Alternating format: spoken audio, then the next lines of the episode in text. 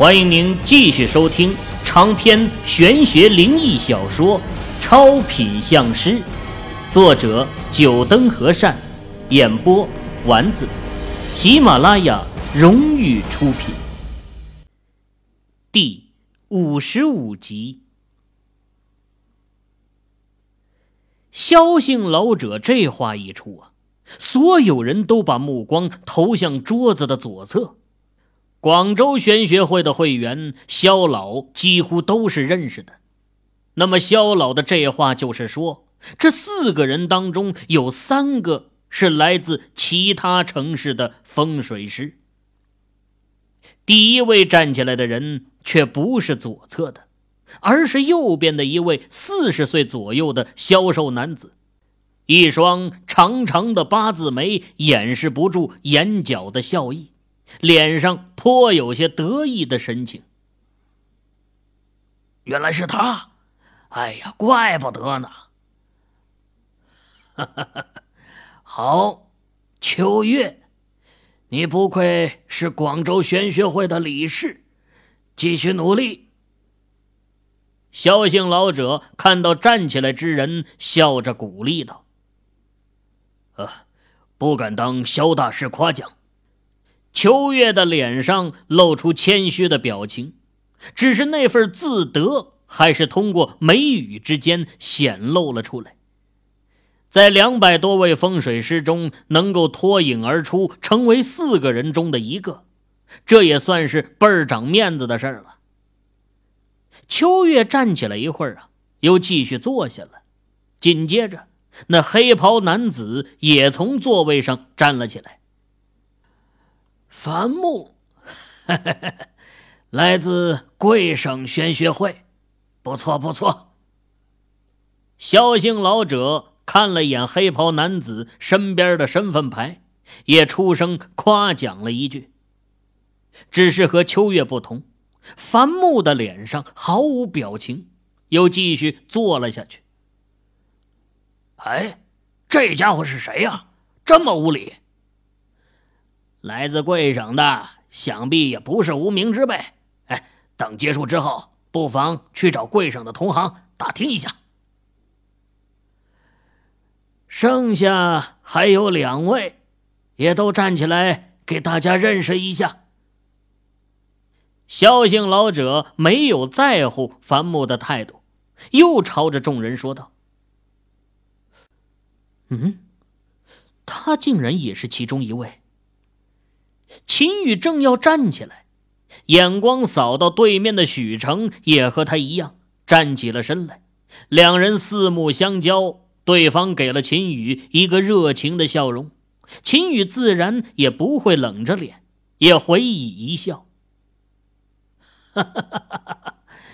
没想到这最后两位的年纪竟然这么年轻啊，当真是长江后浪推前浪啊！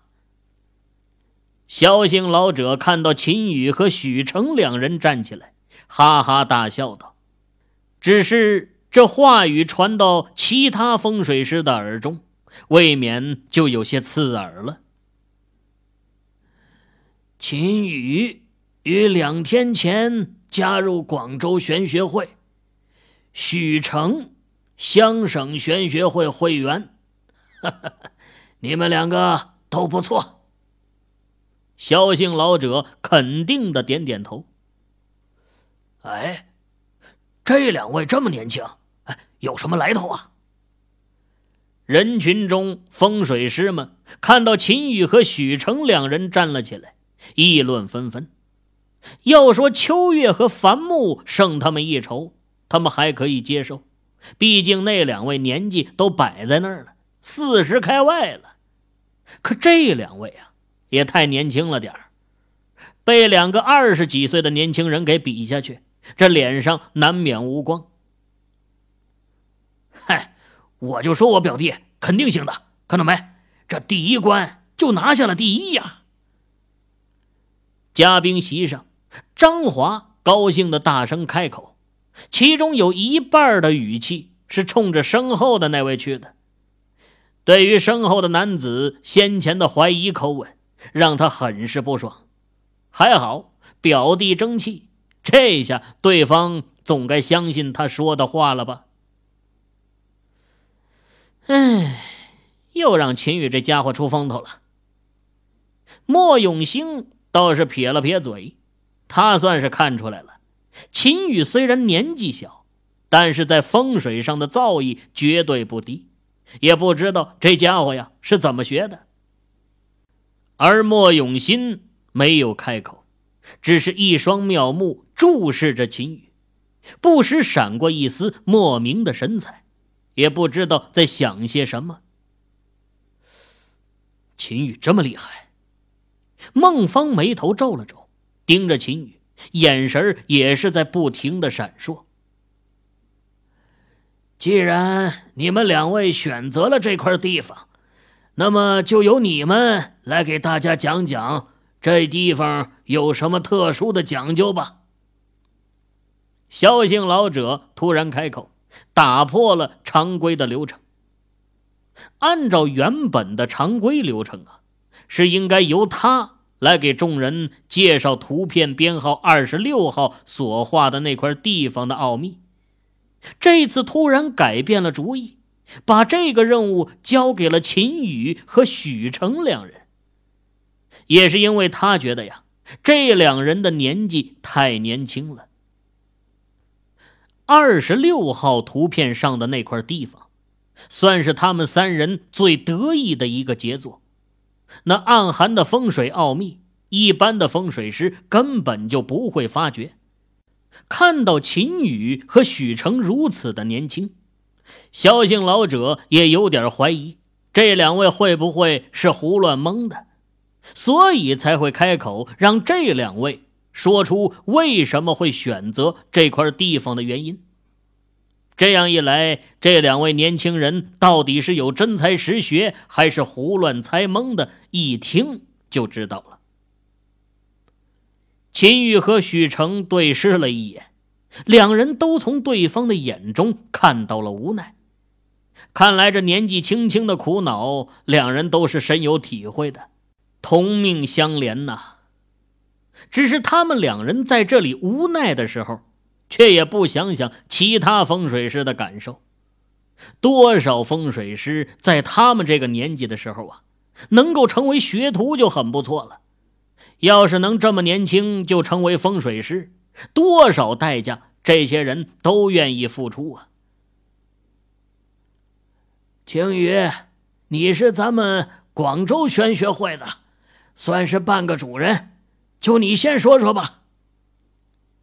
萧姓老者看到两人沉吟不语，只好开口点将：“好，那我就说说。既然被萧老给点名了，秦宇啊，只好开口，一指桌子上的图片。这第二十六幅图上的地方，处于村庄之内的空地上，丘陵的角尾，又无水流。第一眼看到这块地方。”我也只是认为，这只是一块再普通不过的地方。秦宇这话呀，有一半的假。第一眼看到这地方，他便是看出了这块地的不凡。只是啊，他这年纪获得第一，本就有些耀眼，难免会引起一些心胸狭隘的人嫉妒。秦宇自然是要藏拙。木秀于林，风必吹之的道理，他还是懂的。后来呀，我又仔细的翻看了这张图，结果却让我发现了一些有趣儿的地方。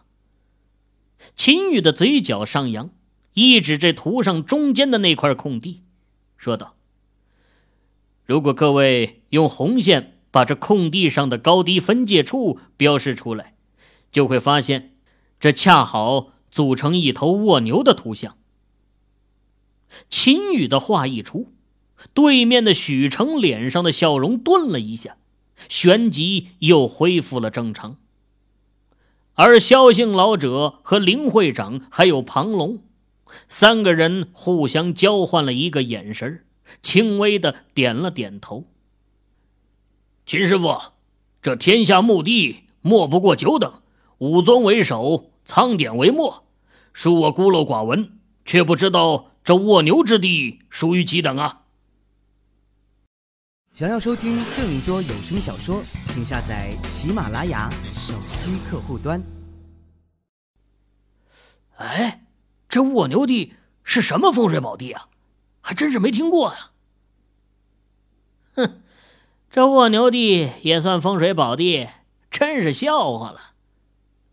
有人开口说道：“这其他的风水师也纷纷议论，不少人口气不善，似乎嘲讽秦羽在这胡言乱语。”秦羽暗叹了一口气呀，这就是木秀于林的结果。尤其是他这年纪，不遭到别人的针对和讽刺，那才奇怪呢。要是换成秋月和樊木这两位，哪怕这些人就是没有听到过卧牛地，反应也不会这么大。眼看着这些人越说越离谱，秦羽的眉头皱起。这泥人还有三分脾气呢，当下开口说道：“《晋书·周访传》中记载，陶侃为时，丁坚将葬，家中忽失牛而不知所在。”欲以老夫谓曰：“前港见一牛眠山屋中，其地若葬，未及人臣矣。葬于是处。后周访果为刺史，声名显赫于宁、益二州。自访以下三代为义刺史四十一年，亦如洪父所欲。”秦羽冷冷的扫了眼先前讽刺他的那些风水师，冷笑一声，继续说道：“哼，而这藏地因为形似卧牛，又被称为卧牛地，乃是十足难得的一处风水佳地啊。”秦羽的话说的众多风水师哑口无言，人家说的有理有据，还说出了典故，有本可查。他们呢，实在是挑不出什么毛病。陶侃是西晋大诗人陶渊明的祖父，他的父亲，也就是陶渊明的曾祖父去世后啊，按照那位老妇的指点，将父亲葬于牛眠处，而将另外一处指给周访，让其父王后葬于此处。哈哈。秦兄所说的，也就是我想说的。这块地确实就是卧牛地，也唤作牛眠地。元末明初，一位名为丁鹤年的孝子，在明州躲避战乱时，曾写下送凤祠王良左奔复还燕城的诗。诗中有“嘉诚以补牛眠地，平立泰山代为寺”的句子，说的就是这牛眠地。秦羽和许成的话呀，算是说明两人对这块地的看法是相同的。这是一块先人下葬、后人发迹的风水宝地。两人话说完，人群就陷入了沉默。虽然有些人有心想要挑出两人的毛病，可看两人说的头头是道的，也实在没有毛病可挑。现在能证明这两人的话到底有没有错的，就只有那三位出题人了。另外，可能还有同样选择这块地的秋月和樊木。只是这两位，一个始终笑呵呵的，一位沉默不语，从他们的脸上看不出什么来。啪啪啪，一道拍掌声从前方传来。却是萧姓老者拍着自己的双手，望着秦羽和许成二人，脸上露出满意的笑容。哈哈哈哈哈你们两个年轻人很不错呀，竟然还知道牛棉地，不错，不错。萧姓老者的三个连续的不错，已经让众人明白。秦羽和许成所说的是对的了，当下也跟着鼓起了掌。不管内心是否不服和嫉妒，这表面的工作还是要做出来的。秦羽对萧姓老者的几声赞扬倒是不怎么在意，吁了一口气，又坐回了椅子上，朝对面的许成投去一个感激的眼神。刚刚对方挺身而出说的那一段话，算是力顶他了。许成看到秦羽的眼神，一笑。张开嘴唇，无声的说了几个字。秦宇通过许成的嘴唇，能看懂许成说的是什么。他说：“我也是在帮自己。”许成这话呀，说的没错。他出来帮助秦宇，也是为了自己。两人同样的年轻，不管是谁，如果单独说出这牛眠地，自然会遭到其他人的攻击。嘿嘿，瞧瞧这些人，比不过我表弟，就这副嘴脸。现在那萧大师都开口了，看看他们的脸色，哼，真是爽。先前会场上的交锋，坐在嘉宾席上的人自然看得清清楚楚。张华看到表弟被一群人攻击的时候啊，就已经感到义愤填膺了。现在又看到这群人假惺惺的鼓掌的动作，就乐开了花儿啊！哎，姐，你说秦宇能不能拿下这次交流会的魁首啊？我觉得这家伙很有可能啊。莫永兴突然凑到自家老姐的耳边，轻声说了一句：“你对他这么有信心？”莫永新侧头扫了眼自己的弟弟，似乎从弟弟来了广州之后啊，对于秦宇的态度变化是越来越大了，可能他自己都没有感觉得出来。在铜拔山的时候，老弟对秦宇是很不屑的态度，到现在好像对秦宇有那么一丝崇拜了。哎，我觉得这家伙绝对是一个怪胎。不能以常人的标准来看待，我倒是觉得这次玄学会很可能会成就了他的名气。金鳞岂是池中物，一遇风云变化龙。莫永新迷人的朱唇轻吐出了这么一句话，目光望向秦羽坐下的背影，妙目异彩连连。此次第一轮比试的结果已经彻底出来了，共有八十一位同行过关，有四人获得五分，十五人获得三分，六十二人获得一分。这积分呢，我们已经安排工作人员登记起来了。三关结束，得分最多者就是此次交流会的第一名。林秋生将所有的表格给收了起来，宣布这交流会第一天就到此结束，明天继续召开。众人纷纷站起身。此次玄学会给众人提供了住宿的地方，就在这阳光酒店里。不过秦宇却是没有选择住在这里，而是决定还是去原来的宾馆住。秦宇和莫永新一群人走在了一起，不时有一些嘉宾朝他们抱头打招呼，秦宇只能一一回笑。这没一会儿啊，脸都麻木了。这些嘉宾啊，是看到秦宇获得最高评分来示好的。这些富家会来这里观看这次交流会，本身就说明对于风水他们还是很相信的。能和一位风水大师打好交道，对于他们来说也是一件重要的事情。说不定将来某天就会求到这些风水师的头上来。与其临时抱佛脚，不如平时烧高香。当然，更多的嘉宾还是挤向了秋月和樊木两人。只是樊木不管对谁。都是冷着一张脸，一副生人莫近的样子。樊木和贺平两人快速的出了酒店，早就有一辆车子在门口候着，两人迅速上车离开，中途竟然没有停留一秒。贺平似乎就没看到秦宇和莫永新几人一样。嘿嘿，秦兄弟，今天你可算是在众多同行中出了风头了。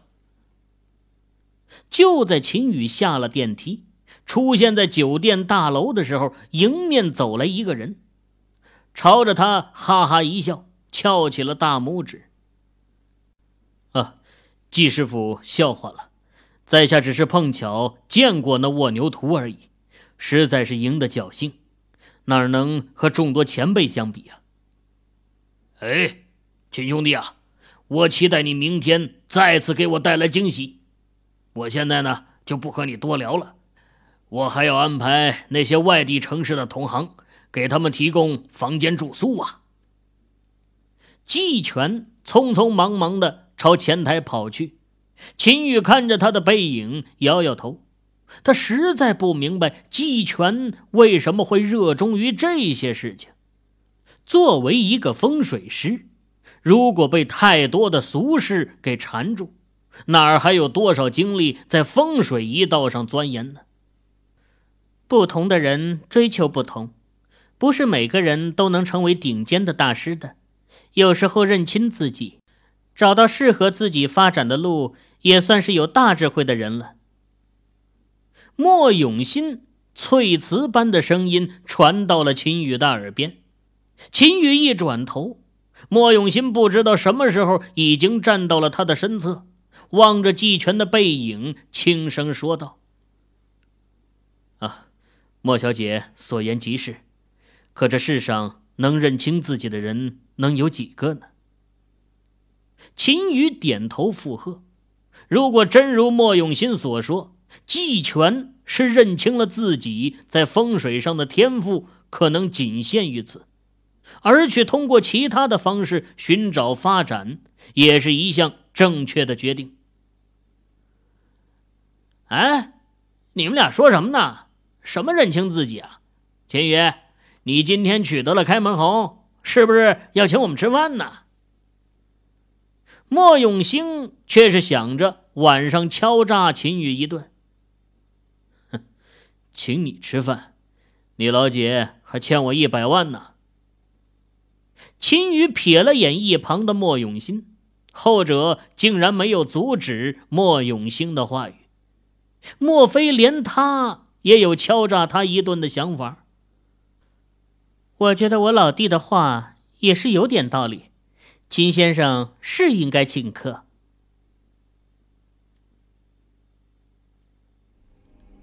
各位听友，您刚才收听到的是喜马拉雅荣誉出品的长篇玄学灵异小说《超品相师》，作者九灯和善。演播丸子，更多精彩有声书尽在喜马拉雅。